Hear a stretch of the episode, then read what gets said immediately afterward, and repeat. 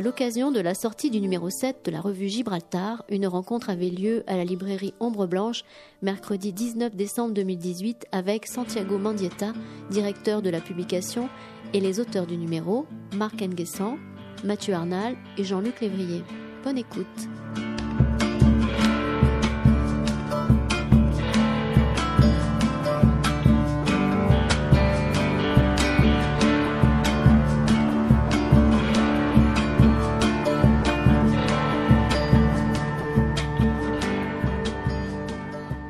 Bon, bonsoir tout le monde. Merci d'être présent donc à ce rendez-vous. Merci à Ombre Blanche, à Christian Torel, à Hélène là, qui nous a présenté.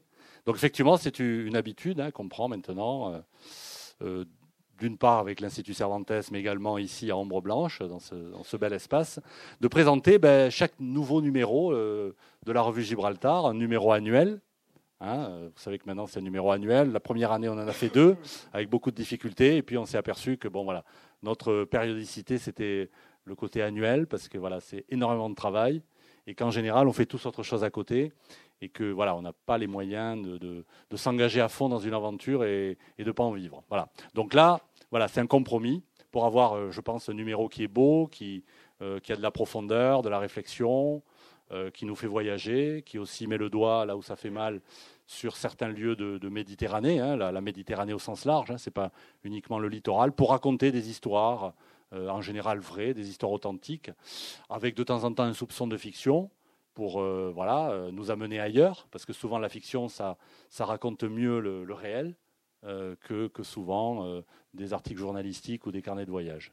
Voilà. Donc, euh, ce numéro 7 de ce nouvel opus de, la revue Gibraltar donc, est, arrivé il y a à peu près une quinzaine de jours, un petit peu en décalage, un petit peu plus tard que d'habitude. Mais voilà, c'est quand même un, numéro artisanal. Voilà, donc euh, avec ses aléas. Donc euh, la thématique de, ce numéro, parce qu'il y a souvent une thématique avec un dossier, et en général la thématique elle englobe en fait tout le numéro pour être un dossier. Puisque cette année, enfin cette année, oui, ce numéro est, axé sur les voies de la liberté. Hein, cette liberté qu'on s'est un peu menacée un peu partout, hein, avec euh, une montée de l'intolérance, hein, je ne vais pas vous faire des dessins, avec une montée aussi bah, de, bah, des inégalités, d'une forme de violence, en tout cas déjà verbale, et puis dans certains pays, notamment du sud de la Méditerranée et à l'est, avec une, une liberté qui est menacée. le Proche-Orient, vous voyez que le Proche-Orient a explosé littéralement, hors de ses frontières, avec euh, la guerre en Syrie, l'Irak. Donc c'est des choses qui nous intéressent et nous, on essaie de, raconter des histoires, de les faire durer ou de les anticiper, parce qu'on ne veut pas être à la remorque de l'actualité avec une revue annuelle. C'est pas trop, ça vaut pas trop le coup de, suivre les grands médias, d'être dans le buzz. Alors, on est dans autre chose. Voilà. Donc on essaie ou d'anticiper ou de trouver d'autres types d'histoires. Et donc, euh, ben, ce soir, on a, on a, des gens qui représentent un petit peu euh, ces histoires-là. Alors, notamment sur les voies de la liberté, donc euh, ici à ma gauche, on a Marc Nguessan, qui est un, dessinateur qui habite au nord de Toulouse, pas très loin. Il a eu du mal à venir, c'est pour ça qu'on a démarré un peu à la bourre. Voilà, il ne veut pas dire où il est exactement, mais bon. Mais bon. voilà, je suis peut-être à l'ouest, c'est possible. Je croyais que tu étais au nord, pardon, tant pour moi. Euh, il n'est pas loin. Il est pas loin. Et donc Marc, il a, il a son actif quand même, euh, euh, allez, je vais dire une vingtaine d'albums de BD, notamment chez Vent d'Ouest, chez Dargo, chez Soleil, Bambou et j'en passe. Et puis, il nous fait l'amitié, depuis déjà quasiment 2013, ben, d'illustrer des sujets de Gibraltar. Et ça faisait un petit moment qu'on se disait, ça serait bien de signer une BD dans Gibraltar avec nos thématiques euh, sur un format plus court. Hein. On ne va pas faire un album de 60 ou 80 pages sur une histoire. Et là, on l'a réalisé, cette histoire, cette histoire autour de la guerre civile d'Espagne. On en parlera plus amplement tout à l'heure, qui s'appelle Où es-tu, Timoteo? Voilà. Donc, c'est une histoire sur les fosses du franquisme, une histoire à la fois euh, sur le passé, mais qui éclaire aussi le présent et qui, qui se télescope en Espagne avec l'actualité, euh, puisque en fait, voilà, c'est des choses encore valables aujourd'hui. Hein, sur les disparus de la dictature et, la répression du général Franco. Voilà, c'est des choses dont on parle encore, puisqu'il y a des familles qui cherchent euh, ben, les, restes les, de, leurs proches. Voilà, et donc c'est une histoire. Une histoire authentique hein, qu'on a racontée, qui me touche à moi parce que, alors c'est pas quelqu'un de ma famille, même s'il porte le même nom que moi, Mendieta. mais c'est quelqu'un du village de mon père, en Espagne, où il y a eu 78 fusillés à partir de 39. Voilà, il y a eu une répression terrible, puisqu'on était en zone républicaine, et que, bon, ben, voilà, il fallait venger les morts de l'autre côté. Voilà, donc c'était la loi du talion, et on prenait un peu les gens, non pas au hasard, mais des gens qui avaient des idées de justice, de liberté.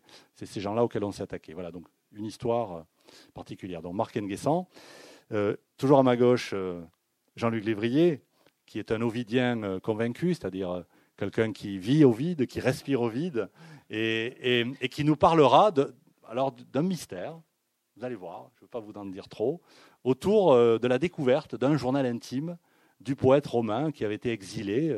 Dans le dernier numéro, on avait fait trois pages sur l'exil d'Ovide. Et on a voulu continuer cette histoire, parce que bon, il y a une histoire de, camaraderie également, et on a eu envie d'aller plus loin. Et puis, euh, entre-temps, voilà, on a découvert ce journal d'Ovide. Alors, fiction, réalité, on va voir. Jean-Luc va nous, parler de ça, parce que c'est assez mystérieux. Euh, à ma droite, euh, Mathieu Arnal, voilà, qui nous accompagne aussi depuis, le, numéro 6. Euh, dans l'autre numéro, il avait fait un sujet sur euh, Stromboli, Strombolywood, on avait appelé ça, hein, sur le fameux film de, euh, de Roberto Rossellini avec Sonny Deal, avec Ingrid Bergman, dans la fameuse île de Stromboli, Stromboli qui est un, voilà, un volcan à 900 mètres au-dessus de la mer. Pour y être allé, je peux vous dire que c'est spectaculaire quand vous arrivez en bateau, que vous voyez ce cône là de 900 mètres au-dessus de la mer, c'est vraiment très spectaculaire. Et en plus, il fume.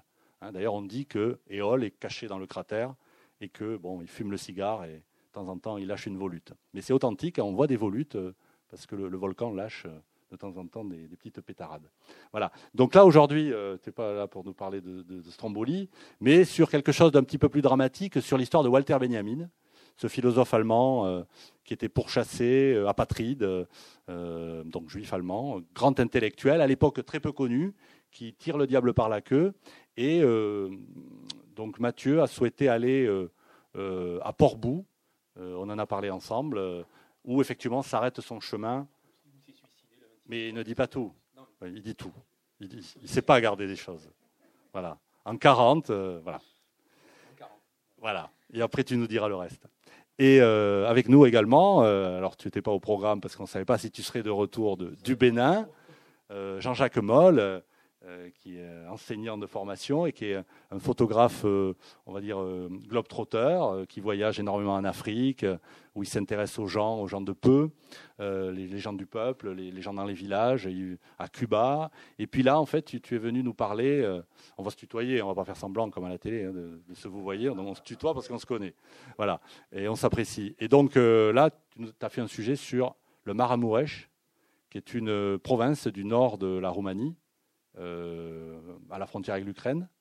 Voilà, euh, tu nous en parleras, et avec ce regard photo si particulier, et puis aussi un, récit sur euh, tes pérégrinations depuis 30 ans pratiquement, où tu reviens voir voilà, des gens du peuple, des paysans bon, ben, qui vieillissent, les enfants grandissent, les, les, les enfants partent à l'étranger parce que l'Union européenne voilà, leur offre du travail, et en Roumanie, il n'y en a pas beaucoup, l'agriculture meurt, et puis on voit des grands-parents mais qui gardent les petits-enfants, parce que les grands-parents sont en Italie, en France, en Allemagne.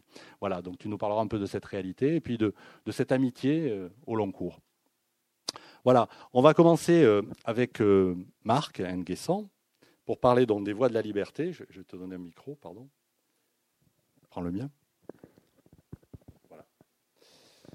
Donc, sur, sur cette BD, autour de, donc de la guerre civile, donc au départ c'est une commande évidemment, puisque c'est moi qui lui ai fourni beaucoup d'informations et qui l'a mis de côté, parce que, évidemment, moi je ne suis pas scénariste de BD, moi je, suis journaliste, j'écris des articles, des récits, mais la BD, c'est pas mon truc.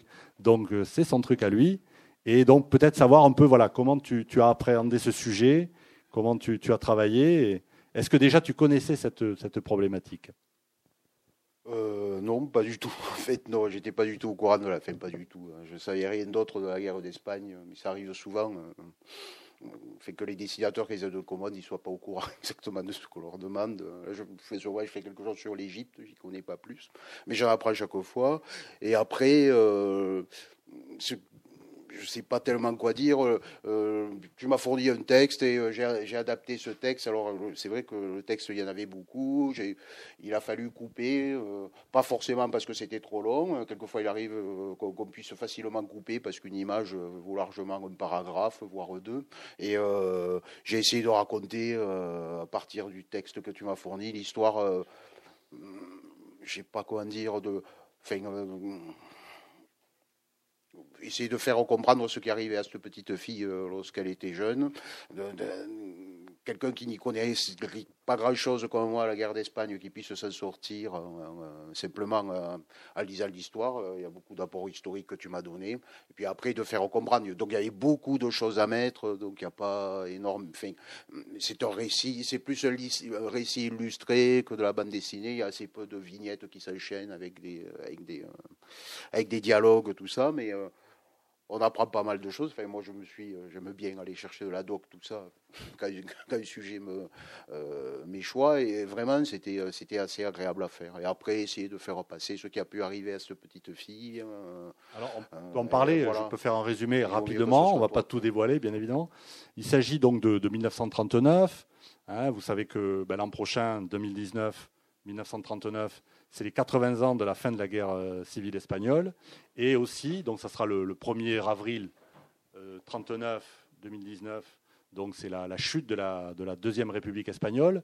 Une tentative euh, imparfaite pour rétablir une forme de démocratie en Espagne, de justice, hein, par rapport à, un pays où il y avait énormément d'analphabétisme, où il y avait énormément d'inégalités. Si on parle d'inégalités aujourd'hui, imaginez l'Espagne telle qu'elle était à l'époque. et donc avec une guerre civile très cruelle, provoqué par euh, des généraux bon, mais qu'on peut qualifier de, bah, fascistes, hein, euh, Mola, Franco euh, et quelques autres. Mola se tue en accident d'avion, et puis c'est Franco qui récupère, on va dire, la conduite de, des généraux putschistes. Voilà. Voilà, qui se sont élevés contre un, régime démocratique qui était sans doute pas parfait, mais bon, voilà, qui, était une démocratie en, en, devenir. Mais bon, les années 30, je ne vais pas vous faire de dessin, Hein, c'est la montée des fascismes un peu partout. Voilà. Et donc cette guerre civile qui est très cruelle dure deux ans et demi. Et à la fin, notamment dans le village dont on parle, hein, donc c'est le village un peu de ma famille, euh, et il y a énormément de gens qui portent le même nom que moi. Voilà, donc je ne sais jamais si c'est des cousins euh, euh, au xème degré. Et là, il s'agissait, dans un premier temps, d'une liste. Alors j'oublie toujours de la prendre avec moi, malheureusement, elle est, encore restée chez moi, c'est terrible. J'ai une liste qu'on m'a fournie il y a une dizaine d'années par quelqu'un qui a survécu euh, au fait d'être fusillé. Donc il y a eu 70 fusillés dans ce village, de 39 à 44. Et c'est une liste où il y a tous les noms des gens euh, fusillés dans le village. Et notamment, il y en avait un qui m'avait frappé parce qu'il portait le, même nom de famille que moi, c'était Timoteo Mendieta. Euh, voilà. Et ce Timoteo, bon, il, avait marqué, il avait 39 ou 40 ans, il était jornalero, c'est-à-dire journalier ou brassier. Et en fait, c'est quelqu'un qui aussi avait d'autres activités. Euh, notamment, il avait un poste de boucherie sur la place du village. À l'époque, il y avait beaucoup de gens qui, faisaient des charcuteries, qui vendaient, qui avaient beaucoup de. dans ma famille, j'ai plein de charcutiers, de, bouchers, je ne sais pas pourquoi. Euh, et, en fait, ce qui lui est arrivé, c'est qu'il avait, il était au syndicat UGT. UGT, c'est qui existe toujours, hein, l'Union générale des travailleurs. C'est à l'époque un syndicat socialiste, en partie révolutionnaire, mais relativement modéré.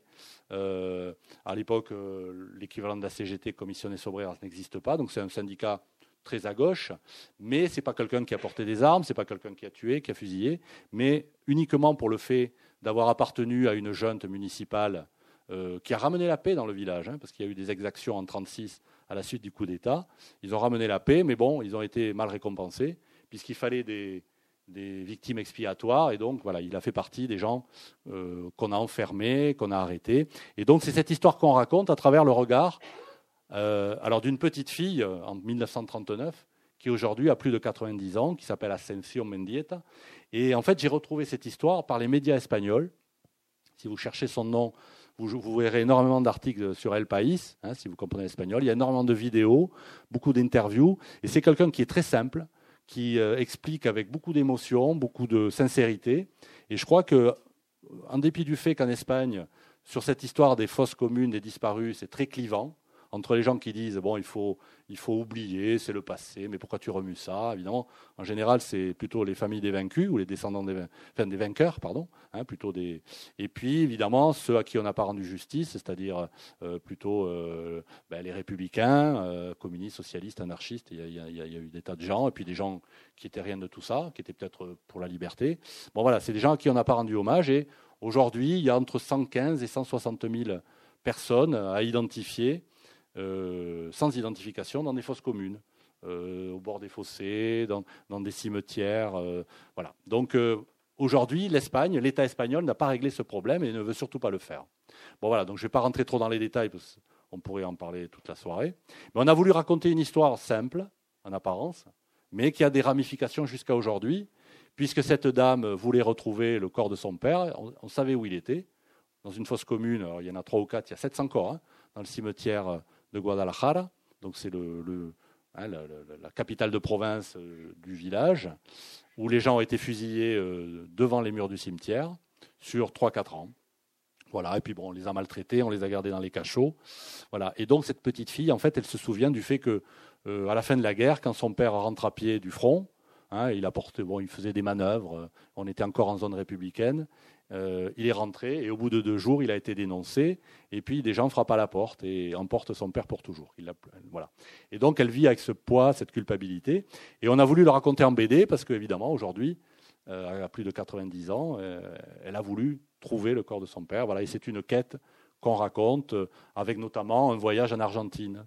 Puisque comme la justice espagnole en général refuse d'ouvrir les fosses, puisque l'État se défausse, c'est le cas de le dire, même avec la loi de José Luis Rodríguez Zapatero hein, de 2006, la loi de mémoire historique, elle ne permet pas toujours euh, l'exhumation. Parce qu'en fait, il faut que les familles euh, se mettent d'accord, il y a plusieurs corps enchevêtrés, donc ça peut porter préjudice. Il faut le demander au, euh, au tribunal locaux, au tribunal de la province dont vous dépendez. Et puis ensuite, il faut trouver de l'argent, parce que l'État ne donne pas d'argent. Voilà, donc en général, c'est des associations mémorielles, type euh, association de la Memoria Historica, des associations comme ça, avec des légistes, avec des archéologues, des anthropologues, voilà, qui, euh, qui déterrent les gens. Voilà. Et puis après, il faut identifier. Voilà, donc c'est très compliqué, ça prend des semaines, ça coûte assez cher. Et là, on vous raconte un peu comment tout ça a été mené. Euh, voilà.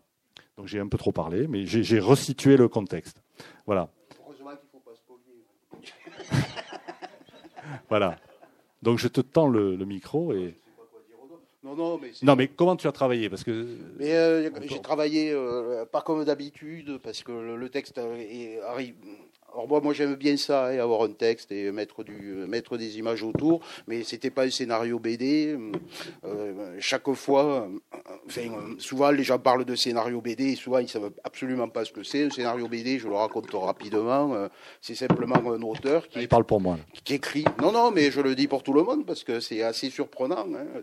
Non, parce qu'on entend souvent des gens parler de scénario et souvent ils n'en connaissent même, même pas ce que c'est la forme. Et en fait, le scénario BD, c'est tout simple. Le BD, c'est 300 300, 300 500 images, et le scénariste se contente euh, pour l'image 1 de décrire ce qui se passe à l'image, c'est-à-dire euh, euh, l'activité à laquelle s'exercent les protagonistes et ce qu'ils disent, image 2, que font les protagonistes et, euh, et ceux qui disent. Alors que là, c'est pas la même chose. Là, euh, là, tu, m'as fait passer un texte. Moi, j'aime bien faire ça. Donc vraiment, je, prendre un texte et essayer de, de faire quelque chose euh, qui soit adapté à mon média. Mais vraiment, c'est vraiment que ça. Et puis après, ce qui m'a intéressé moi dans l'histoire, plus plus que l'histoire de la guerre d'Espagne euh, elle-même, c'est surtout l'histoire de cette petite fille qui est restée coincée à ce, ce, moment-là. Alors, je vais pas, euh, parce que c'est, elle qui a ouvert la porte aux, enfin, aux jeunes de, je sais pas, oui, c'est les soldats, qui, soldats qui sont venus arrêter son père, et c'est elle qui a ouvert la porte. Et, et le simple fait d'avoir ouvert cette porte, euh, je ne sais pas si ça a déclenché en elle. Alors, je veux pas dire la culpabilité, mais elle s'est, sentie une sorte de responsabilité. et elle a dû 500 fois dans sa tête se refaire le film, et si j'avais pas ouvert la porte, qu'est-ce qui se serait passé Et J'allais monter à l'étage, je cherchais aussi. Voilà. dire, papa, il y a des hommes qui. Voilà, et, à cause de ça, enfin, moi, c'est plus ça, je l'ai plus pris là-dedans. en plus, il y avait beaucoup de, de, quand même de contexte historique à signaler, des choses un peu complexes de croisement, enfin, du destin hein, qui fait que des personnages ne se rencontrent pas. Essayer de faire de le faire comprendre et de faire comprendre la gravité euh, pour amener euh, à la situation euh, telle qu'elle est aujourd'hui et que tu l'as décrite. Je vois. Et après, c'est plus de la cuisine de bande dessinée. On essaie de de pas pas mettre trop de texte parce que c'est un peu lourd, même si le contexte historique réclame pour pas être euh, trop caricatural, quand même quelques précisions. Donc il y a des pages avec pas mal de textes. Et après raconter cette histoire-là, les personnages évoluent. C'est une histoire dans, le longtemps, sur 21 pages, donc c'est assez difficile. Même elle, de la faire. Euh, euh, enfin, elle est, elle est petite fille. on la fait pas vieillir, mais son père, on le voit à différents stades, tout ça. Enfin, voilà, mais ça a été très intéressant à faire parce que j'avais jamais fait ça. voilà, donc j'ai bien aimé. Euh, mais c'est assez complexe et ça, fait, euh, euh, ça fait une bande dessinée qui n'est pas classique, qui est plus adaptée à la bande dessinée de presse, qui est quelquefois un peu, j'espère pas trop lourd. J'ai essayé de mettre des petits endroits de légèreté, ne serait-ce que visuel ou qu'il n'y ait pas trop de texte pour que ce soit pas trop, trop, trop indigeste parce qu'il y en a quand même pas mal à lire. Voilà. voilà voilà. Voilà, bon, mais c'est bon. Alors, elle a, une dizaine d'années, je crois qu'elle a 11 ans. Euh, voilà, elle a 11 ans. Mais c'est vrai que c'est vraiment un sentiment de culpabilité qu'elle a traîné toute sa vie. Et, et, bon, et puis aussi de se dire, voilà, j'aurais peut-être pas dû ouvrir la porte. Et puis c'est elle qui monte à l'étage parce que son père euh, était revenu deux jours avant. Il était rentré de Madrid à pied. Hein. il a fait à peu près 120 bornes à pied euh, à, travers les collines. Hein. À l'époque, il n'y a pas de route euh, très bonne. voilà. Et donc c'est elle qui monte à l'étage, lui dire papa, il y a des messieurs qui te cherchent, j'ai peur. Voilà. Et puis après, bon, le, arrive à las manos. Voilà, il part comme ça, entre encadré par un phalangiste et un soldat. Puis elle ne le reverra pas. Bon, après on raconte l'histoire de la mère qui le, voilà, qui le ravitaille, euh, qui récupère les vêtements, les vêtements euh, tachés de sang souvent, parce qu'évidemment les prisonniers étaient frappés tous les jours. Hein, je vous passe les détails. On, explique un peu ce que les légistes ont trouvé, pas uniquement sur Timothéo, mais en général sur les prisonniers, comment ils étaient traités, hein, avec des fractures euh, multiples sur les côtes, etc., qui se ressoudent et puis on retape dessus. voilà, voilà, ça c'est les d'une certaine façon, c'est-à-dire c'est des tortionnaires. Et puis en général, les gens qui faisaient ça, c'était des jeunes phalangistes euh, qui avaient eu aussi ben, des gens tués, parce que c'est une guerre euh, voilà, civile, même si moi j'aime pas parler de guerre civile d'Espagne, je parle de la guerre d'Espagne. Hein, ça, voilà. Mais bon, il y a dans les, dans les familles, voilà, il y a toujours des gens qui veulent se venger sur d'autres personnes qui leur ont rien fait.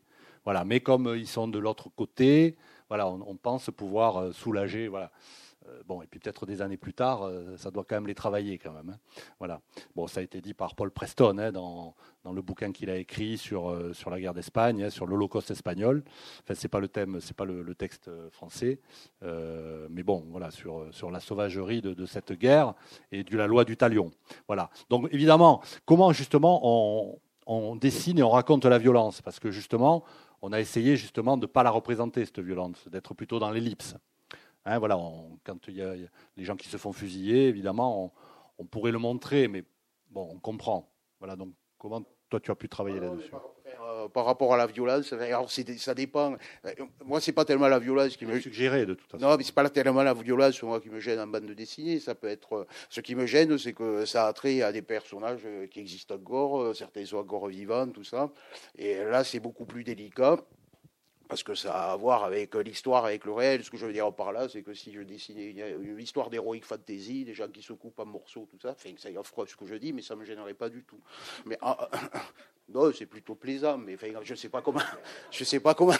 non, c'est graphiquement intéressant. Mais là, on est plus dans du réalisme. Mais voilà, et là, et là, et, historique. Voilà, hein. c'est chaque fois qu'il y a représentation de gens hein, qui peuvent se voir, euh, ouais, moi, je me suis passé, on sait jamais si ça arrive sous ses yeux, tout ça. J'aimerais qu'elle me déteste pas trop. Enfin, je, je veux être indélicat avec personne. Il n'y a pas qu'elle qui a eu des fusillés, représenter des fusillés. Je, euh, j'essaie même de c'est paradoxal. Enfin, j'essaie de pas trop dessiner. Quoi. En fait, il y a on suggère. Voilà. Ouais, il y a plus des problèmes, même des problèmes de ressemblance, tout ça. C'est, j'essaie d'avoir des personnages un peu vides que chacun peut, remplir, mais pas les personnages principaux. C'est assez important parce que s'ils sont trop marqués, tout typés, on dit pourquoi il y a cette tête-là? Donc c'est assez compliqué de, de, de, rester neutre. Et c'est, enfin, pas neutre, c'est idiot comme un mot, mais enfin, de, de par et, pour le réel, jamais je représenterai à la vue. Enfin, c'est, c'est hors de question. Il y a, je veux pour des questions historiques comme ça, je pense qu'il est assez compliqué de donner l'impression qu'on prend son pied à dessiner ça. Enfin, je sais pas. Euh, il m'est arrivé de ne pas arriver à dessiner des choses qu'on m'avait demandé, même en fiction totale, tout ça, parce que ça allait pas. Et j'aime pas trop ça. Et puis, euh, l'art de l'ellipse, c'est tellement, tellement sportif comme truc. J'aime. c'est pas mal de, le faire. Et en plus, je pense que c'est plus efficace. Alors, la bande dessinée, elle démarre euh, sur une page simple, page de droite. En, général, on, souvent on démarre sur des doubles dans Gibraltar. Hein. Et là, on démarre sur une page de droite avec, euh, euh, je ne sais pas si vous l'avez entre les mains, la revue. Euh, on, démarre sur, en fait, bon, on va dire, un endroit tranquille dans un cimetière. Et donc, c'est des obsèques, mais c'est des obsèques en 2017. Puisque, évidemment, voilà, on, a retrouvé les, les restes de Timothée. En fait, on dévoile Hein, on n'a pas voulu jouer sur le mystère, sur le suspense. Est-ce qu'ils vont retrouver Voilà. Donc voilà. Donc il y a cette fausse double. Hein, où es-tu Timothée Mais en fait, le, véritable commencement, il est ici. Il est sur une page de droite avec euh, pas de commentaires. Voilà. Donc euh, on est tous plus ou moins allés dans des cimetières. Hein, bon, voilà. Donc euh, voilà, ça se passe très simplement avec avec des porteurs qui portent un cercueil avec un drapeau qui n'est pas le drapeau espagnol d'aujourd'hui. c'est un drapeau qui est rouge, jaune et mauve. Donc pour ceux qui connaissent, il y en a quelques-uns ici, euh, c'est le drapeau de la deuxième République espagnole. Hein, voilà, un hommage. Donc voilà, le drapeau espagnol, il est sang et or, hein, rouge, euh, jaune et rouge, hein, voilà, sang et or. Euh, voilà, la République, il y avait ce violet ou ce mauve à la fin. Voilà, donc c'est ce qui s'est passé. Il y a des vidéos qui le montrent. Voilà, donc on a voulu être fidèle à ça. Et donc c'est voilà une page sans parole et puis, bon, il y a donc, le titre, Où est Timothée au qui démarre. Et puis, on, commence à raconter l'histoire. En fait, voilà, on n'a pas voulu, tout, comme on n'a pas voulu jouer sur la violence, être d'une certaine façon euh, voyeur, on n'a pas voulu. Euh, voilà, on dévoile dès le départ le fait que, bon, voilà, on se doute que cette quête, elle a, réussi, plus ou moins. Mais on raconte toutes les difficultés. Hein, notamment euh, le fait pour une dame qui a 88 ans, je crois que c'est en 2013 ou 2014, où on lui dit euh, Tu n'arriveras pas à trouver ton père si tu pars pas en Argentine. Ah bon, mais qu'est-ce qu'il y a en Argentine? Il se trouve qu'en Argentine, il y a une juge qui enquête sur les crimes du franquisme. Ça ne se passe pas en Espagne.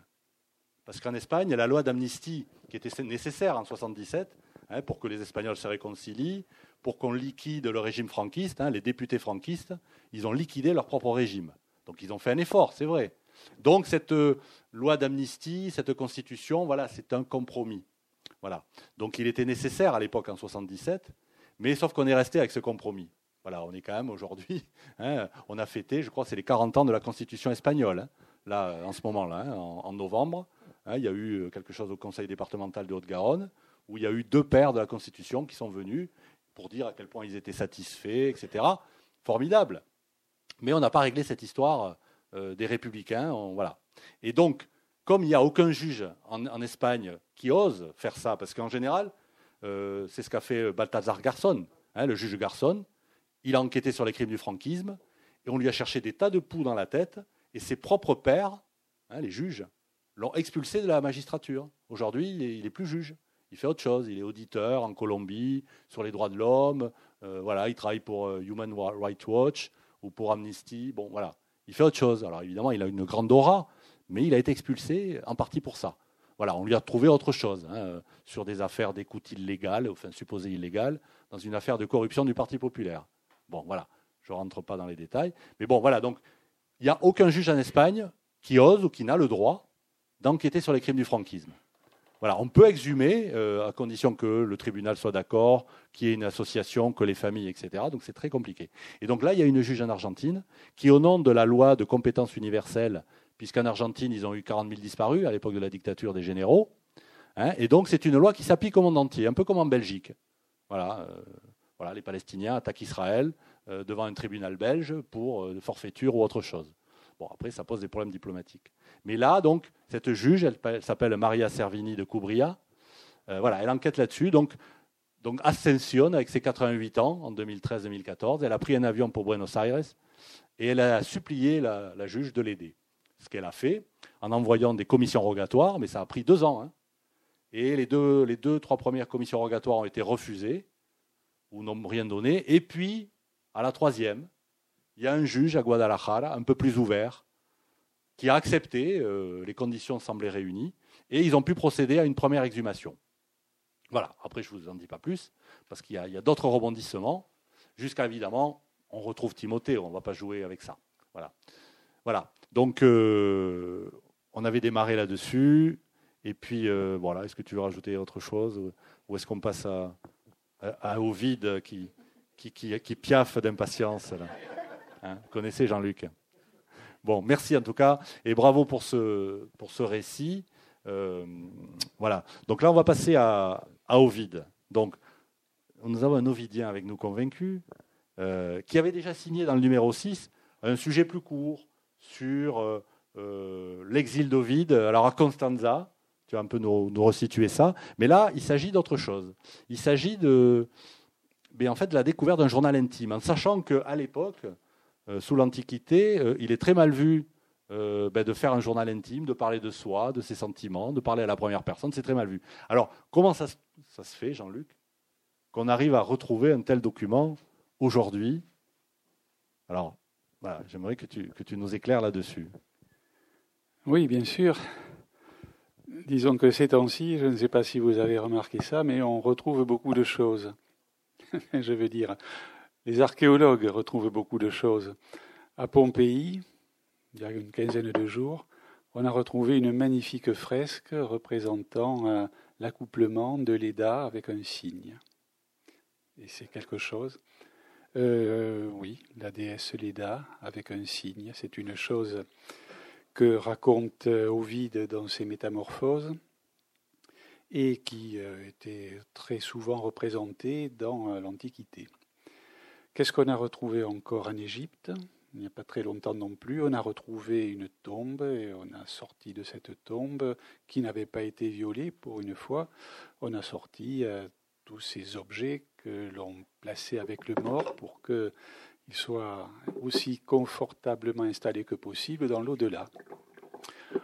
Donc, euh, que l'on trouve en Roumanie, puisque c'est en Roumanie que la chose s'est passée, pas très loin de Constanza, hein, si certains connaissent un petit peu le, secteur Constanza, c'est euh, une ville portuaire qui se trouve donc sur euh, la côte de la mer Noire.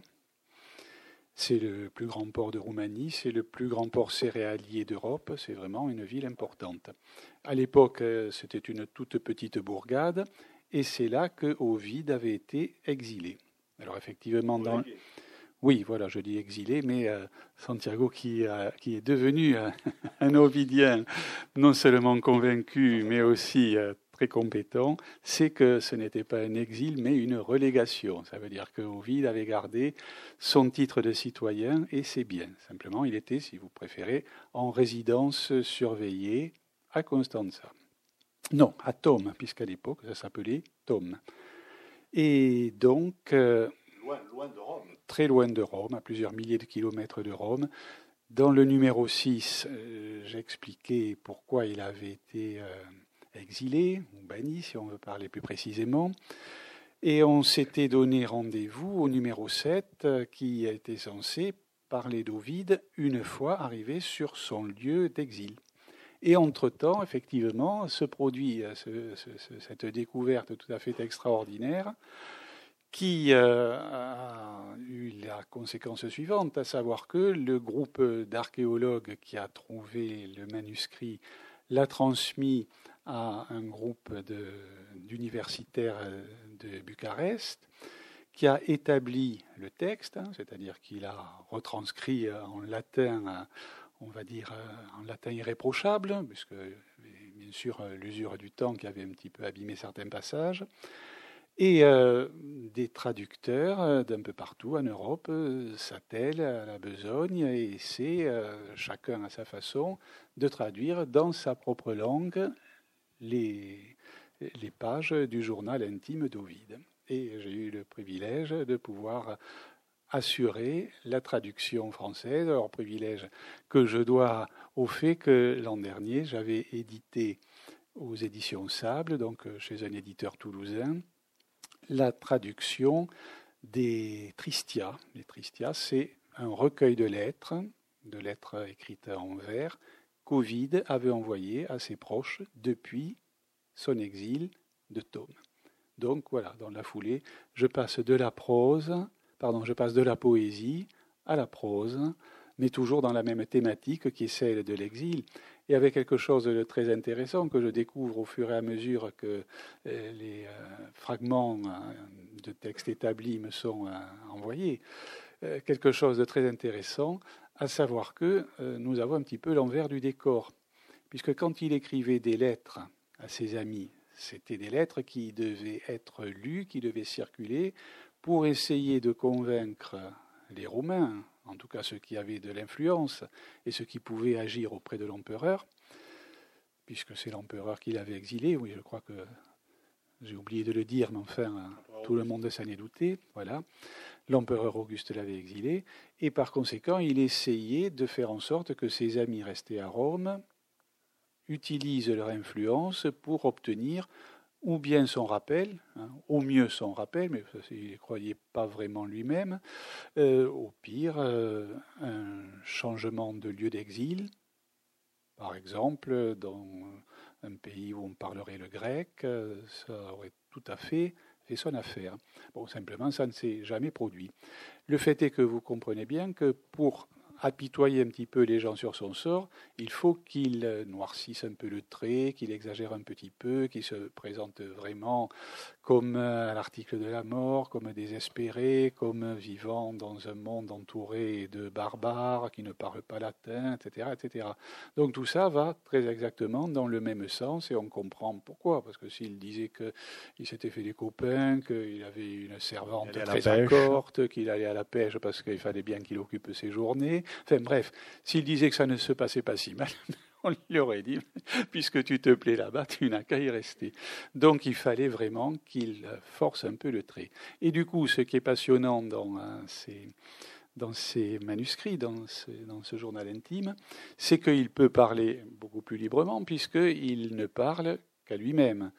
Vous savez comment c'est quand on est quelque part où on ne connaît personne, où la langue que l'on pratique euh, depuis euh, son enfance n'est parlée de personne ou de peu de monde, eh bien, qu'est-ce qu'on fait? On se parle. Quand on est écrivain, quand on se parle, on écrit. Voilà.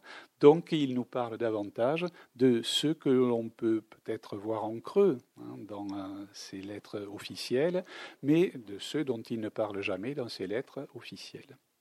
Mais, bon, ce texte est quand même assez unique, parce qu'en général, au vide, c'est des vers, oui. Oui, alors euh, euh, il y a cet aspect aussi qui est très intéressant. Ovide, bien sûr, c'est un poète, donc il écrit en vers, comme il a beaucoup de facilité pour écrire. Euh, il écrit très facilement en vers. Il le raconte dans les lettres qu'il a envoyées de, de, de Tom. Il le raconte en disant que son père avait voulu faire de lui euh, euh, un, avocat, quelqu'un qui pourrait gravir les échelons du cursus honorum et avoir une belle carrière officielle. Et comme Ovide était un fils obéissant, il, s'appliquait. Mais il raconte, et c'est assez amusant, il raconte comment, en faisant l'équivalent de la dissertation qu'on lui demandait de faire, hop, spontanément, il se mettait à écrire en vers. Donc pour lui, écrire en vers, ce n'est pas un problème. Et c'était très intéressant justement de voir ce que l'Ovide intime, celui qui euh, se parlait à lui-même, pouvait écrire en prose. Et on constate que finalement, euh, il y a des, des, tours assez proches.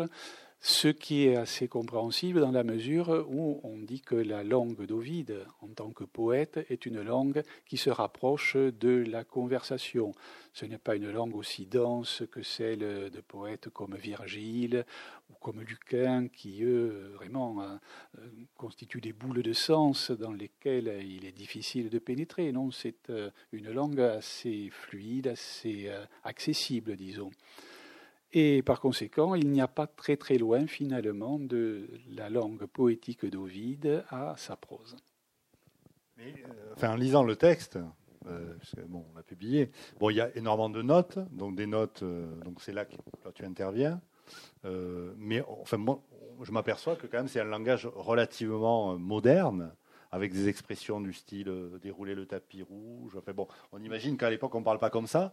Donc, il y a quoi? Il y a une forme d'adaptation de ta part euh, euh, comme ben, traducteur de, pour le rendre plus accessible? Ensuite, c'est un problème effectivement de traduction. Hein.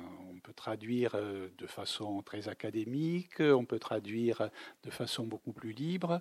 Et alors, comme c'était en prose, en latin, la prose, ça se dit le discours libéré. Le discours libéré, vous avez bien libéré de quoi? Bien libéré de la contrainte formelle du rythme, qui est spécifique à la poésie.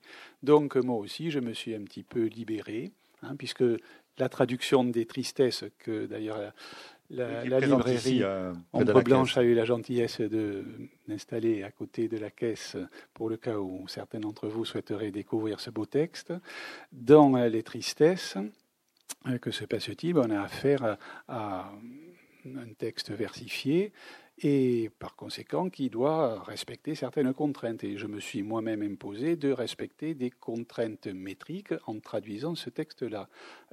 Dans le texte qui correspond à son journal intime, toutes ces contraintes euh, formelles hein, disparaissent et donc je me suis permis d'aller un petit peu plus loin, oui, accueillir avec les honneurs. J'ai osé dérouler le tapis rouge. Voilà, donc c'est quand même un texte qui se lit facilement, euh, très actuel finalement. Disons que la thématique de l'exil et de la liberté, hein, je ne savais pas que euh, le numéro de Gibraltar, euh, le numéro 7 de Gibraltar serait consacré à la liberté. dans le dossier. Hein. Oui, mais alors voilà, ça tombe bien, parce que Ovid est un exilé. Autrement dit, il fait l'expérience de la privation de liberté. Et pire que ça, il fait l'expérience, je crois qu'on peut aller jusque-là, de euh, ce que j'appellerais volontiers la mort sociale. Qu'est-ce que je veux dire par là? Bien que Ovid tant qu'il a vécu à Rome, était adulé par euh, des lecteurs qui le suivaient depuis ses premiers textes. Alors, ses premiers textes, c'était de la poésie amoureuse, ça s'appelait Les Amours, ça s'appelait L'Art d'aimer.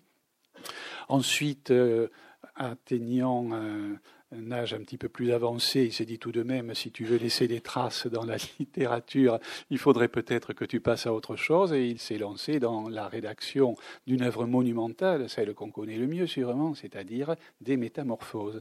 Et en parallèle, il écrivait euh, quelque chose de très très savant, à savoir un commentaire du calendrier.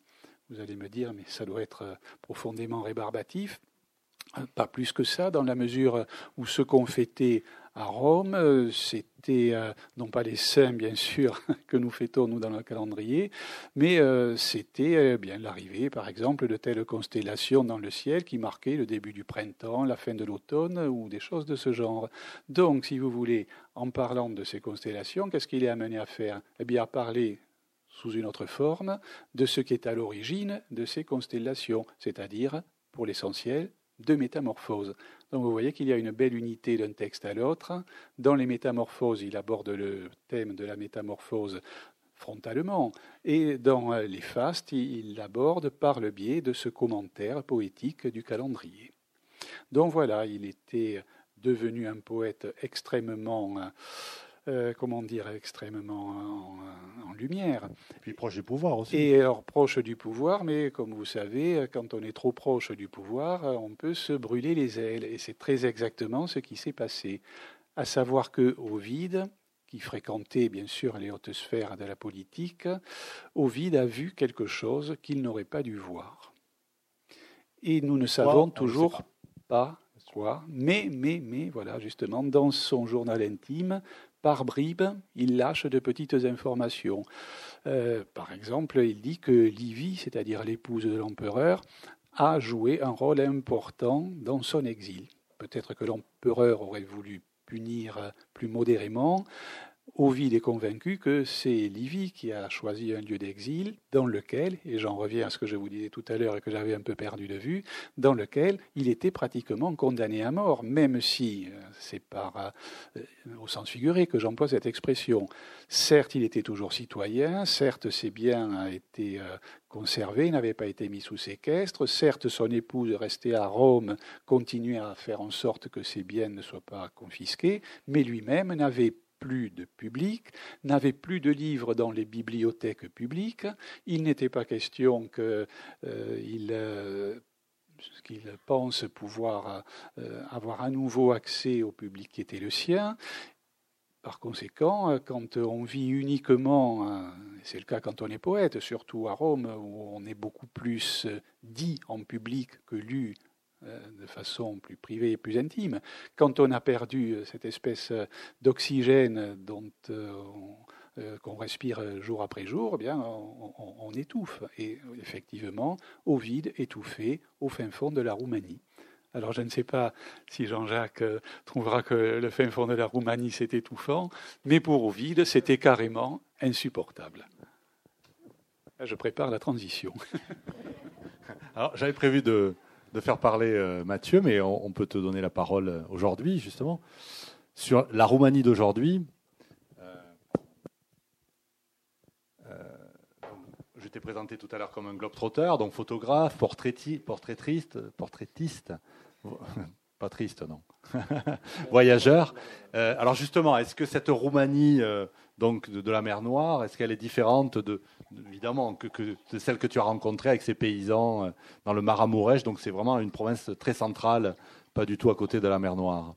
Euh, donc qu'est-ce que tu peux en dire là-dessus? Alors d'abord, je, vais dire deux mots quand même sur ma pratique.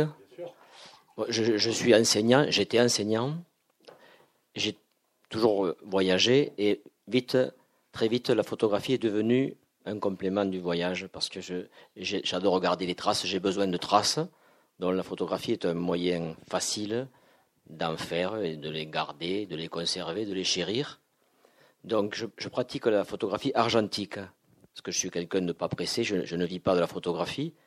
C'est un avantage, je pense. Et je n'ai pas de pression, donc je fais euh, tout ce que je fais, je le fais lentement. Et la Roumanie est pour beaucoup parce que j'ai commencé à aller là-bas en juillet 1990, donc six mois après la, révolution et la chute de Ceausescu, et entraîné par un ami qui y allait déjà avant la révolution, et qui me disait tu vas te régaler là-bas. Et il ne s'est pas trompé, parce que ce qui m'a plu, ce qui m'a touché, c'était l'accueil des gens qui, déjà quelques semaines, quelques mois après la, la chute du tyran, euh, avait la liberté de parler et d'interpeller les, visiteurs, les, Européens de l'Ouest qui pouvaient commencer à venir chez eux. Et il n'était pas rare, mais j'ai commencé à Bucarest, de trouver des gens plutôt d'un certain âge qui parlaient un, français merveilleux, qui était très cultivé, beaucoup plus que moi d'ailleurs, en littérature, etc. Et c'était vraiment euh, très agréable de côtoyer ces gens, d'être interpellé, d'être invité.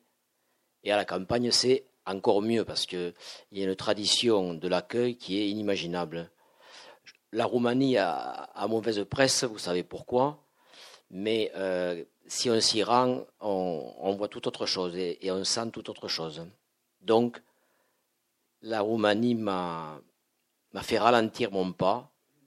J'ai voyagé avant d'y aller, un peu plus vite, un peu plus pressé, mais je me suis rendu compte que les gens avaient besoin de temps, et moi aussi finalement. Donc euh, je fais des portraits, je ne sais pas si vous avez vu les, les, photos, je fais des portraits en noir et blanc, des portraits posés, parce que finalement quand on prend le temps, la pose s'impose. Voilà, voilà. Quelques mots sur l'argentique. Voilà. Euh, on peut parler de pellicule en fait. Voilà, donc euh, c'est vrai que maintenant, quand je, quand je place des films dans l'appareil ou quand je les sors, les gens sont surpris, surtout les jeunes. Donc, euh, c'est des films, bien sûr, vous le savez, je pense, dans, l'assistance. Alors, on me demande souvent si on en trouve toujours. On en trouve, il n'y a pas de souci. Des gens qui développent, ça, il y en a moins. Il n'y a qu'un grand labo à, Toulouse qui fasse ça, et des petits artisans aussi. Mais j'ai la chance de le faire moi-même. Je, préfère euh, le faire moi-même parce que d'abord, je le fais comme je veux, comme ça. Et puis, voilà. Donc, euh, la Roumanie, m'a- je, je me suis nourri dans ma pratique photographique et voyageuse de, du- du- du- des relations et du lien que j'ai avec ce pays et, et les habitants, surtout à la campagne.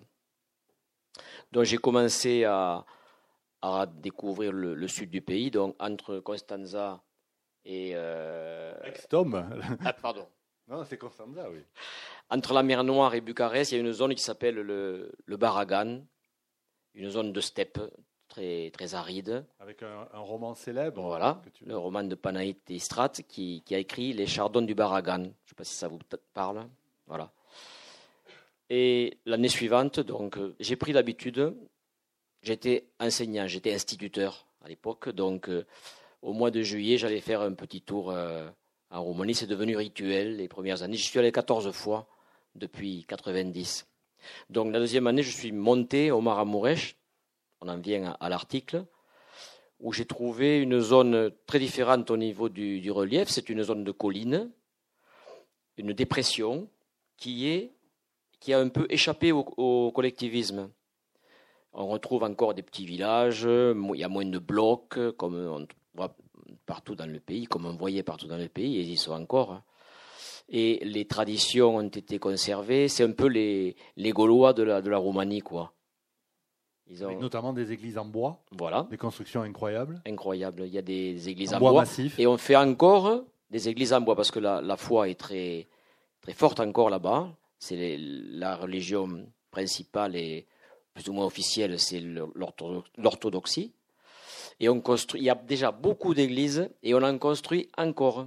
Et, et même on les exporte. Et c'est ce que j'ai appris dans le, Voilà. dans le sujet. À un moment donné, il est question d'une d'une église que, que des, des charpentiers fabriquent Mhm. et qui vont démonter. Et puis elle va partir dans un container à Constanza, en bateau, Mhm. direction Détroit. Détroit. J'ai eu la chance de tomber sur. euh, Et puis il y a des Roumains qui, qui partent pour la monter. voilà. Enfin, c'est c'est Donc incroyable. ils ont construit euh, l'église, ils l'ont montée, ils l'ont démontée, chargée, comme dit Santiago, dans, un, dans des camions, puis dans le bateau, et ils l'ont remontée à Détroit. Et j'étais tenté d'aller voir ça, puis bon, pour des diverses raisons, j'y suis pas allé, mais ça me tentait vraiment. Aussi, il y a d'autres- d'autres histoires, notamment sur. euh, bon, il y a ces magnifiques maisons euh, traditionnelles en bois. Et puis aujourd'hui, bon, ben, il y a les nouveaux riches, entre guillemets. C'est-à-dire des gens qui vont travailler en Europe, hein, puisqu'il y a beaucoup d'immigration, parce que mine de rien, les campagnes, euh, il y a une mutation en cours quand même, même si les, les traditions perdurent. Mais bon. euh, et puis, bon, il y a des gens qui arrivent, euh, ben, je dirais pas le, le portefeuille plein de billets, mais pas loin. Et en fait, ils. Ils, ils mettent de côté ces maisons traditionnelles euh, qui finalement sont adaptées au climat, aux habitudes, et ils construisent en dur avec du parpaing, du ciment, un peu comme chez nous. Bon, c'est pas toujours très réussi, avec du crépi. enfin, et voilà. Et d'ailleurs, ça désespère un peu les certaines personnes âgées euh, parce qu'on va leur détruire leur maison et à la place, le fiston, il va leur faire mais non, maman, tu auras une maison toute neuve en ciment. Bon, voilà. Euh, voilà, c'est aussi la rançon du progrès, et je trouve que tu le racontes assez bien. Disons que c'est facile à observer. Avant, les villages étaient tout en bois, les villages du Maramourech notamment étaient tout en bois. Je trouvais ça magnifique. Mais les gens qui s'enrichissent en Europe de l'Ouest, vous savez qu'ils sont nombreux, il y en a au moins un par famille. Ils s'enrichissent par rapport au niveau de vie roumain. Bien sûr. Donc, ils arrivent avec euh, leur pécule pour faire une maison, pour montrer qu'ils ont réussi. Les, les plus spectaculaires euh, dans leur réalisation, ce sont les Roms qui peuvent faire de véritables palais. Euh, c'est vraiment très surprenant, c'est très kitsch. Il y a des colonnades, des voilà. Mais enfin, le, le- disons le roumain moyen qui a gagné un peu d'argent en France ou ailleurs, lui va faire une maison en dur qui n'est pas forcément adaptée au climat d'ailleurs, avec de- des balcons, etc. Et malheureusement, les, les maisons anciennes ont tendance à disparaître. Oui, mais carrément, dans ton récit, il est question de, carrément de la raser Oui. et de, de reloger euh, la pauvre grand-mère euh, dans, dans une fait. maison où elle ne veut pas aller. Quoi. Moi, je n'ai qu'une envie, c'est d'en acheter une pour la remonter chez moi. Mais c'est, j'ai découvert, j'ai rencontré euh, quelqu'un du, du coin là, pendant l'été qui, lui, a fait, a fait le coup de l'église. Il a fait construire sa maison pour la, la- qu'elle soit remontée euh, dans les Pyrénées. Une maison à Madrier. Il a, il a fait l'expérience, lui aussi, mais à titre euh, privé. Et alors, quelques mots quand même sur, sur l'amitié, euh, notamment avec Grigor, hein, le fameux paysan qu'on voit un petit peu vieillir au fur et à mesure des années, euh, bon, qui commence à avoir des soucis pour se déplacer, etc. Et, bon, euh, et, tu débarques toujours le même jour, le dimanche, à l'heure de l'office, parce qu'il chante à l'office. C'est un bon chanteur, il est dans la chorale. Et tu racontes ce moment délicieux où, où euh, tu arrives sans prévenir, parce qu'il ne faut pas prévenir, et où les, les, les, les gens de la chorale le, le poussent du coude en disant Ton copain français est arrivé. Et puis, manifestement, euh, ça se voit sur son visage, il est heureux. Il a remis une couche. C'est-à-dire que euh, j'aime rencontrer les, gens, je me m'en photographie et puis euh, le- l'esprit que, j'insuffle au, au voyage est fait de relations. Et quand je quitte les gens, je ne pleure jamais parce que je sais que je vais revenir. On voit à la télé les gens qui pleurent, vous connaissez l'émission là. hein, Ah, rendez-vous que, en terre inconnue. Voilà. Mais on moi, ne je- verra plus. je ne pleure jamais, je sais que je vais revenir parce que j'ai passé de bons moments, parce que euh, couper cette relation me semble inhumain. Et donc, euh, voilà, Grigor est, est l'un des personnages que j'aime bien rencontrer, comme ça, comme dit Santiago, sans prévenir, et le dimanche, si possible, pour le surprendre à l'église. Il chante magnifiquement. Et Il voilà. joue aussi d'un instrument euh, étrange. Alors, je l'ai rencontré la première fois, c'était dans un festival de musique.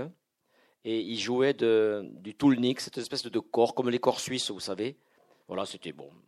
Et donc, euh, ah, on fait des photos. Il était plus hardi que les autres. Il me dit Viens, viens chez moi. Mais trois jours après, j'étais chez lui. C'était assez difficile à trouver. En plus, il s'appelle Grigor et Orza, il y en a plein.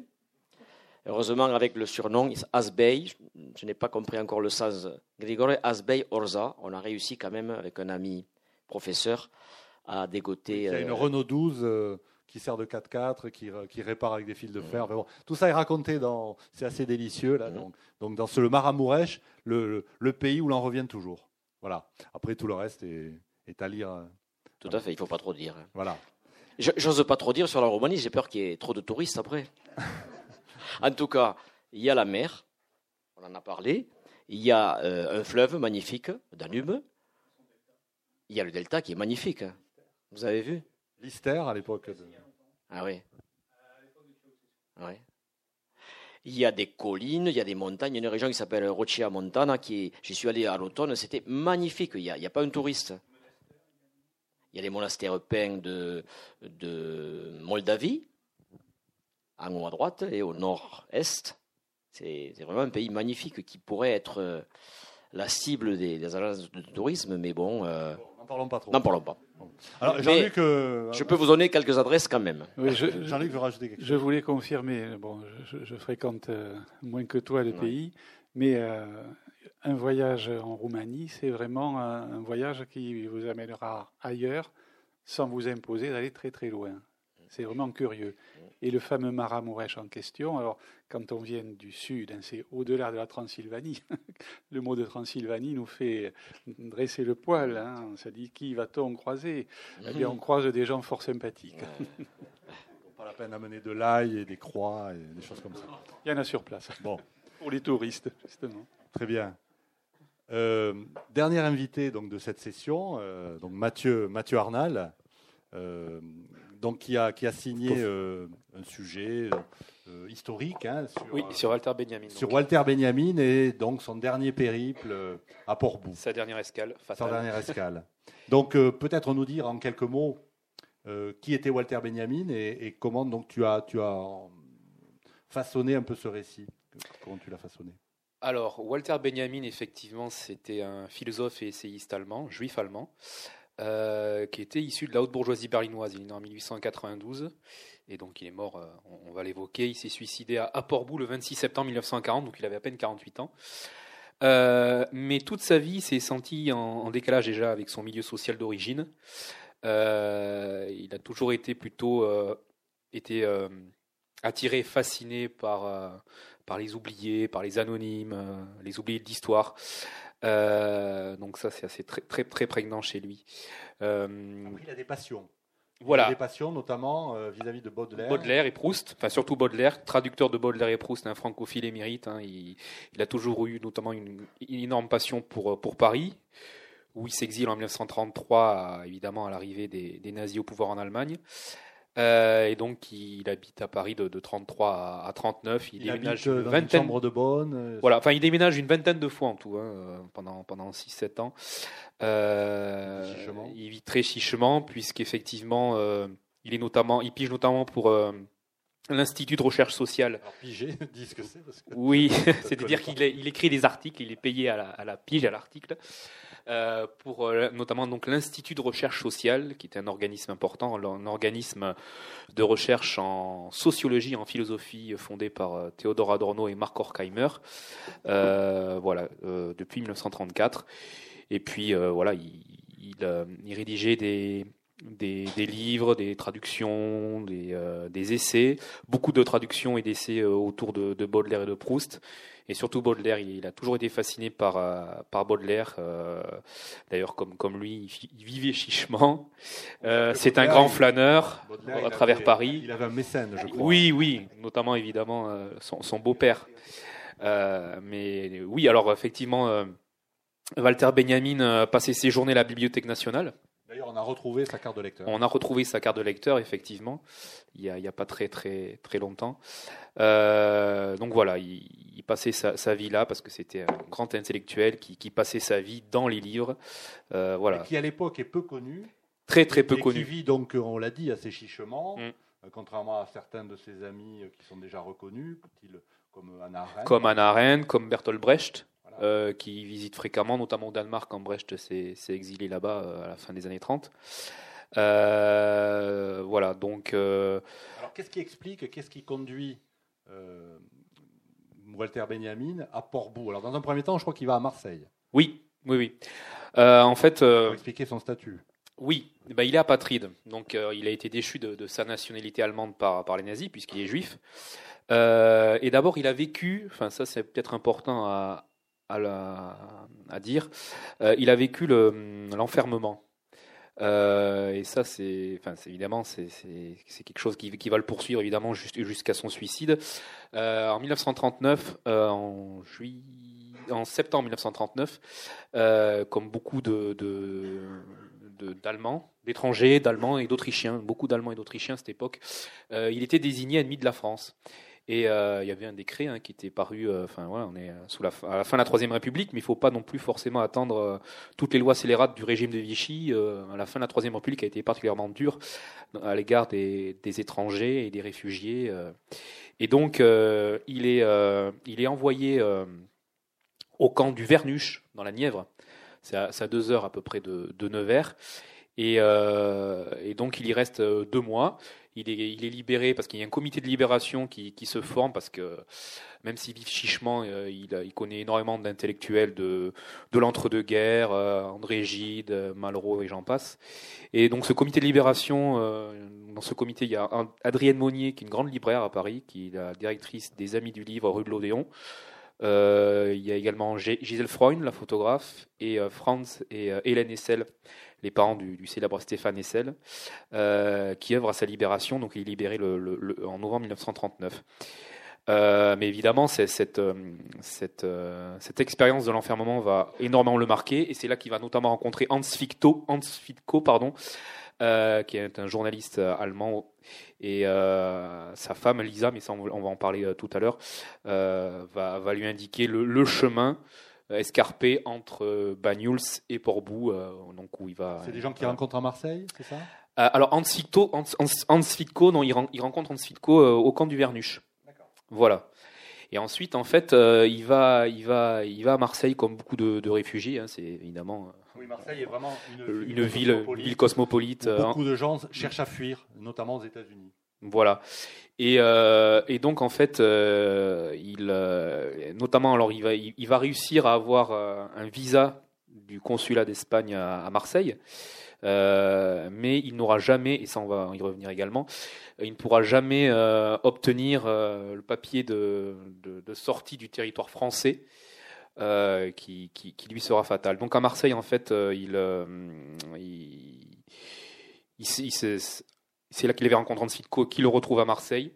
et, là, Hans Fitko lui dit que, que son épouse, Lisa Fitko, fait passer des, des réfugiés comme lui à travers un, chemin escarpé entre Banyuls et Portbou, euh, qui à l'époque est connu comme la route Lister, en hommage, euh, en référence au, à un général euh, espagnol, général républicain espagnol, voilà, communiste. communiste lors de la retirada, voilà. donc c'est, en fait c'est un chemin de, de, de contrebandier évidemment où les autorités nazies et Gestapo n'ont pas vraiment de, de comment dire, moins surveillé, beaucoup moins surveillé ouais, par ces autorités et et donc, euh, lorsqu'il apprend, apprend euh, qu'il y a cette possibilité de partir, eh ben, il prend le premier train pour Perpignan, puis pour vendre, et puis il arrive à, Bagnoul-sur-Mer, il se présente à, Lisa Fitco. Et euh, donc là, euh, voilà, commence le, le, chemin avec quelques compagnons d'infortune comme euh, Eddie Gurland, qu'il avait rencontré à Marseille, qui est une photographe euh, américaine, juive américaine aussi. Et euh, bon, non plus. On, on va pas tout dire. Tout dire évidemment sur euh, sur cette aventure, sur ce chemin. enfin, bon, grosso voilà. modo, euh, bon, malheureusement, il va jouer de malchance. Il va jouer de malchance, effectivement. Euh, donc, il arrive euh, le 25 septembre 1940 à Portbou, donc petit village niché entre le massif des Alberts et la Méditerranée, côté espagnol. Hein, c'est la première ville en Espagne. Portbou. Voilà, Catalunya. Et, et donc, euh, oui, oui, il faut faire attention entre les Catalans et les Espagnols. C'était déjà chaud à l'époque. Oui. Et euh, Mais bon, à l'époque, c'est le franquisme. Hein, donc, euh, voilà. Catalan, et, euh... et, donc, en fait, il, il arrive le 25, le 25, septembre 1940. Et effectivement, comble de malchance, il y a une nouvelle directive du gouvernement euh, franquiste qui interdit aux apatrides comme lui d'entrer sur les territoires espagnols s'ils sont pas munis de, de ce fameux laisser-passer. de cette autorisation de sortie du territoire français, euh, voilà. Et donc, euh, et ben en fait, euh, il va quand même passer euh, la nuit du 25 au 26 septembre euh, dans une pension de famille, parce qu'en fait, voilà, il est, il est extrêmement malade, il a une maladie de cœur, il a une myocardite. Et, et donc ensuite, ben en fait, se sachant évidemment qui, qui, qui, va être rattrapé par la patrouille, si j'ose dire, et malheureusement, il décide de, de, mettre fin à ses jours et de prendre des, des, tablettes de morphine. Et voilà. Et donc, il écrit notamment une dernière lettre à destination de, de Théodore Adorno, donc un de ses amis de, de l'Institut de recherche sociale, où il dit ben, qu'il qu est acculé et donc qu'il qu qu est obligé d'en finir. Quoi. Et alors, entre-temps, il avait quand même euh, confié euh, certains de ses manuscrits, qui sont aujourd'hui des, des textes de référence, à des amis très proches. Oui, ah, oui, bien sûr. Bah, notamment ses, ses écrits euh, les plus importants à Anna Arendt, qui était euh, sa grande amie. Euh, il avait également confié, mais bon, ça, on lit, de, de au, au, directeur de la BN, Georges Bataille.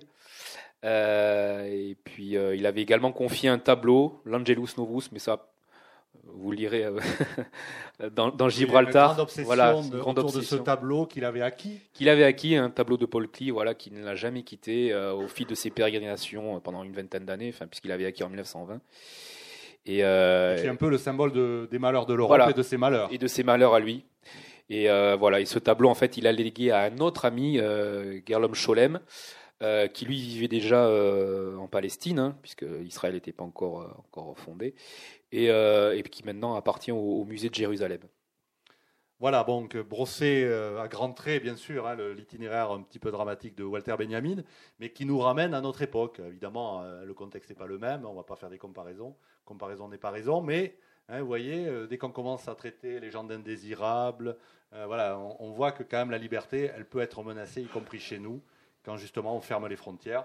Parce que c'est vrai, l'ADN de Gibraltar, c'est aussi de parler des, des réfugiés. Alors on dit Et oui, parce que, si, si, je peux rajouter, oui, effectivement, euh, s'il si, si, avait eu ce, ce, cette fameuse autorisation, donc il aurait pu euh, embarquer euh, de, de Port-Bou jusqu'à Barcelone et de Barcelone à Lisbonne. Et à partir de Lisbonne, il aurait pu embarquer sur, sur un paquebot direction l'Amérique. Et donc, évidemment, euh, rejoindre ses amis, être sain et sauf. Voilà. Voilà, mais effectivement, je crois qu'il a joué de malchance. Et puis aussi, il a commis beaucoup d'erreurs. Mm. C'est-à-dire qu'il avait la possibilité, malheureusement pour lui, de partir aux États-Unis bien plus tôt. Mais je crois qu'il a retardé, il avait un peu peur. Et puis aussi, je crois qu'il voulait rester à Paris. Oui. Parce que voilà, il y avait tous les documents, euh, Proust, Baudelaire. Je crois que sa passion. Voilà, il y avait tous les documents et puis il était voilà Ah, et puis il est, est très attaché à Paris, à la vieille Europe et tout voilà. Oui.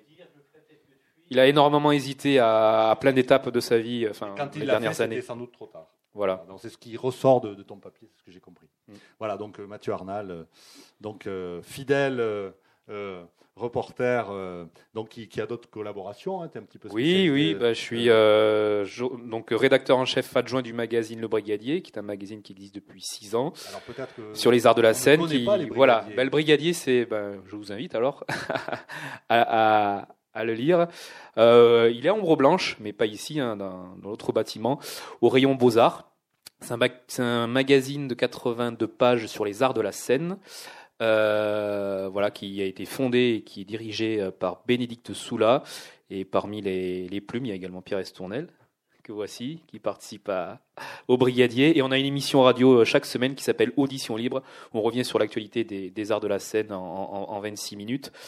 Et puis Radio euh, Présence. sur Radio Présence, voilà, 97.9 depuis un an et Mais demi. surtout, c'est un, voilà, un, un magazine. enfin, on peut dire un magazine Oui, oui, c'est un magazine tout à fait Bimestriel. Donc il sort tous les deux mois, qui est en Il sort tous les deux mois, oui. Et qui parle En kiosque et en librairie. scène. Et dans les théâtres. Voilà, et le prochain, Théâtre, danse. voilà, théâtre, danse, performance, cirque, euh, etc. Voilà. Et le prochain numéro sort, le 33e, sort le 8 janvier. Là, on est en bouclage actuellement. Quand on sait les difficultés de la presse, voilà. sachez que donc il y a encore une presse locale, mais effectivement c'est pas c'est pas évident. L'heure tourne, on va pas vous bloquer trop longtemps. Simplement pour conclure, euh, vous dire un petit peu ce qu'il y a également dans ce numéro de façon un peu brève. Euh, alors moi-même j'ai signé un, portrait d'Henri de Montfred. Hein, je ne veux pas trop vous en parler, mais bon c'est un personnage en couleur.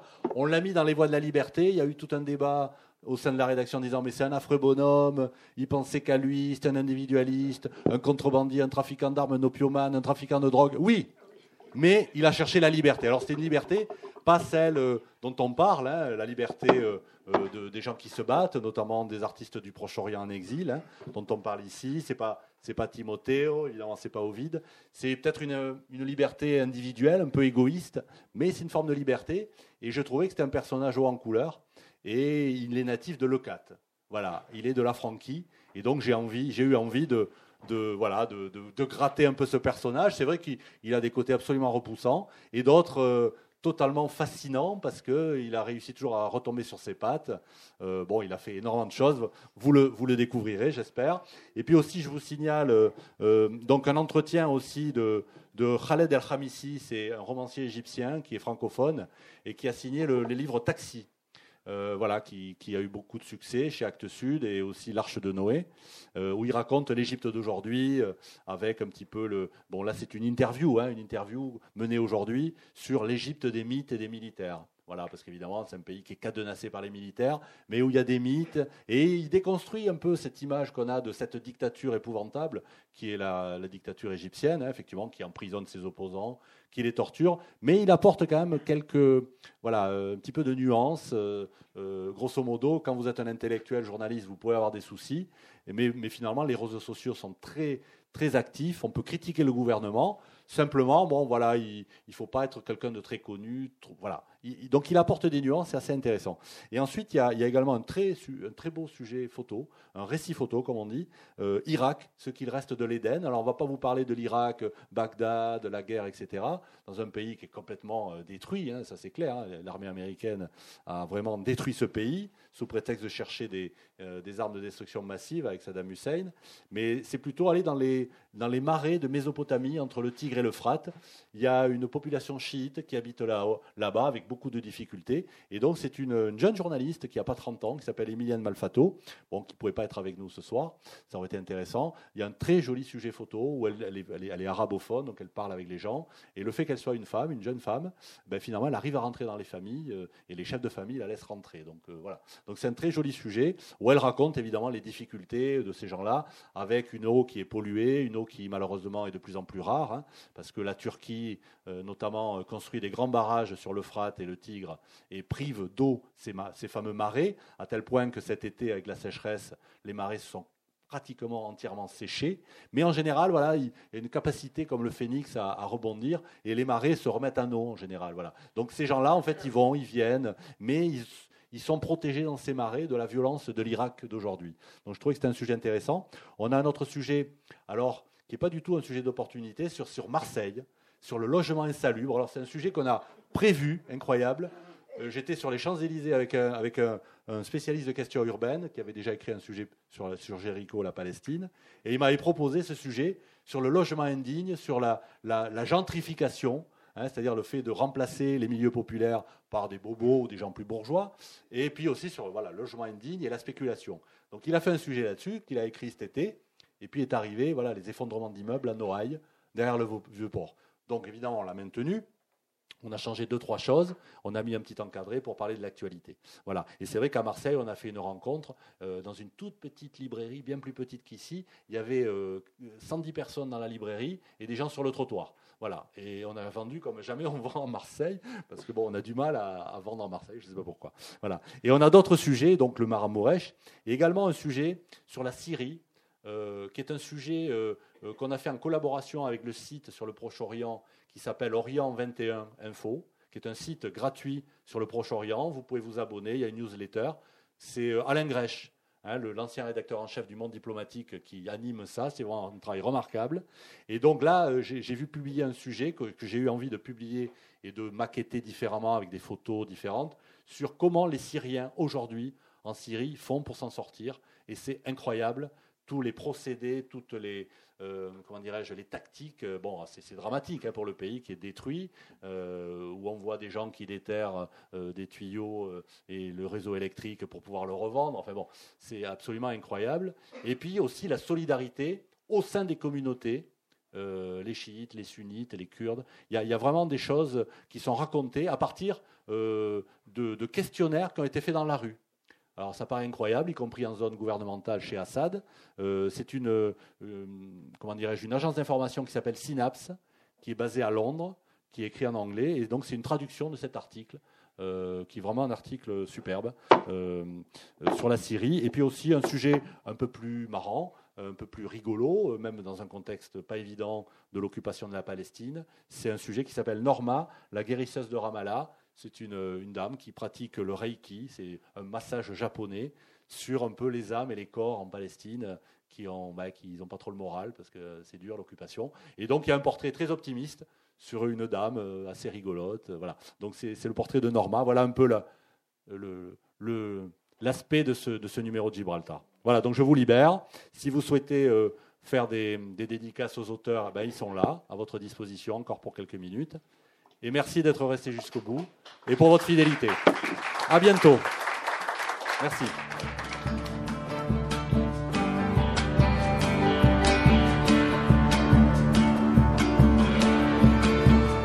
Avez écouté une rencontre enregistrée mercredi 19 décembre 2018 à la librairie Ombre Blanche avec le directeur de publication Santiago Mandieta et en présence de Marc Enguessan, dessinateur, Mathieu Arnal, journaliste et Jean-Luc Lévrier, spécialiste de l'œuvre d'Ovide pour la sortie du numéro 7 de la revue Gibraltar.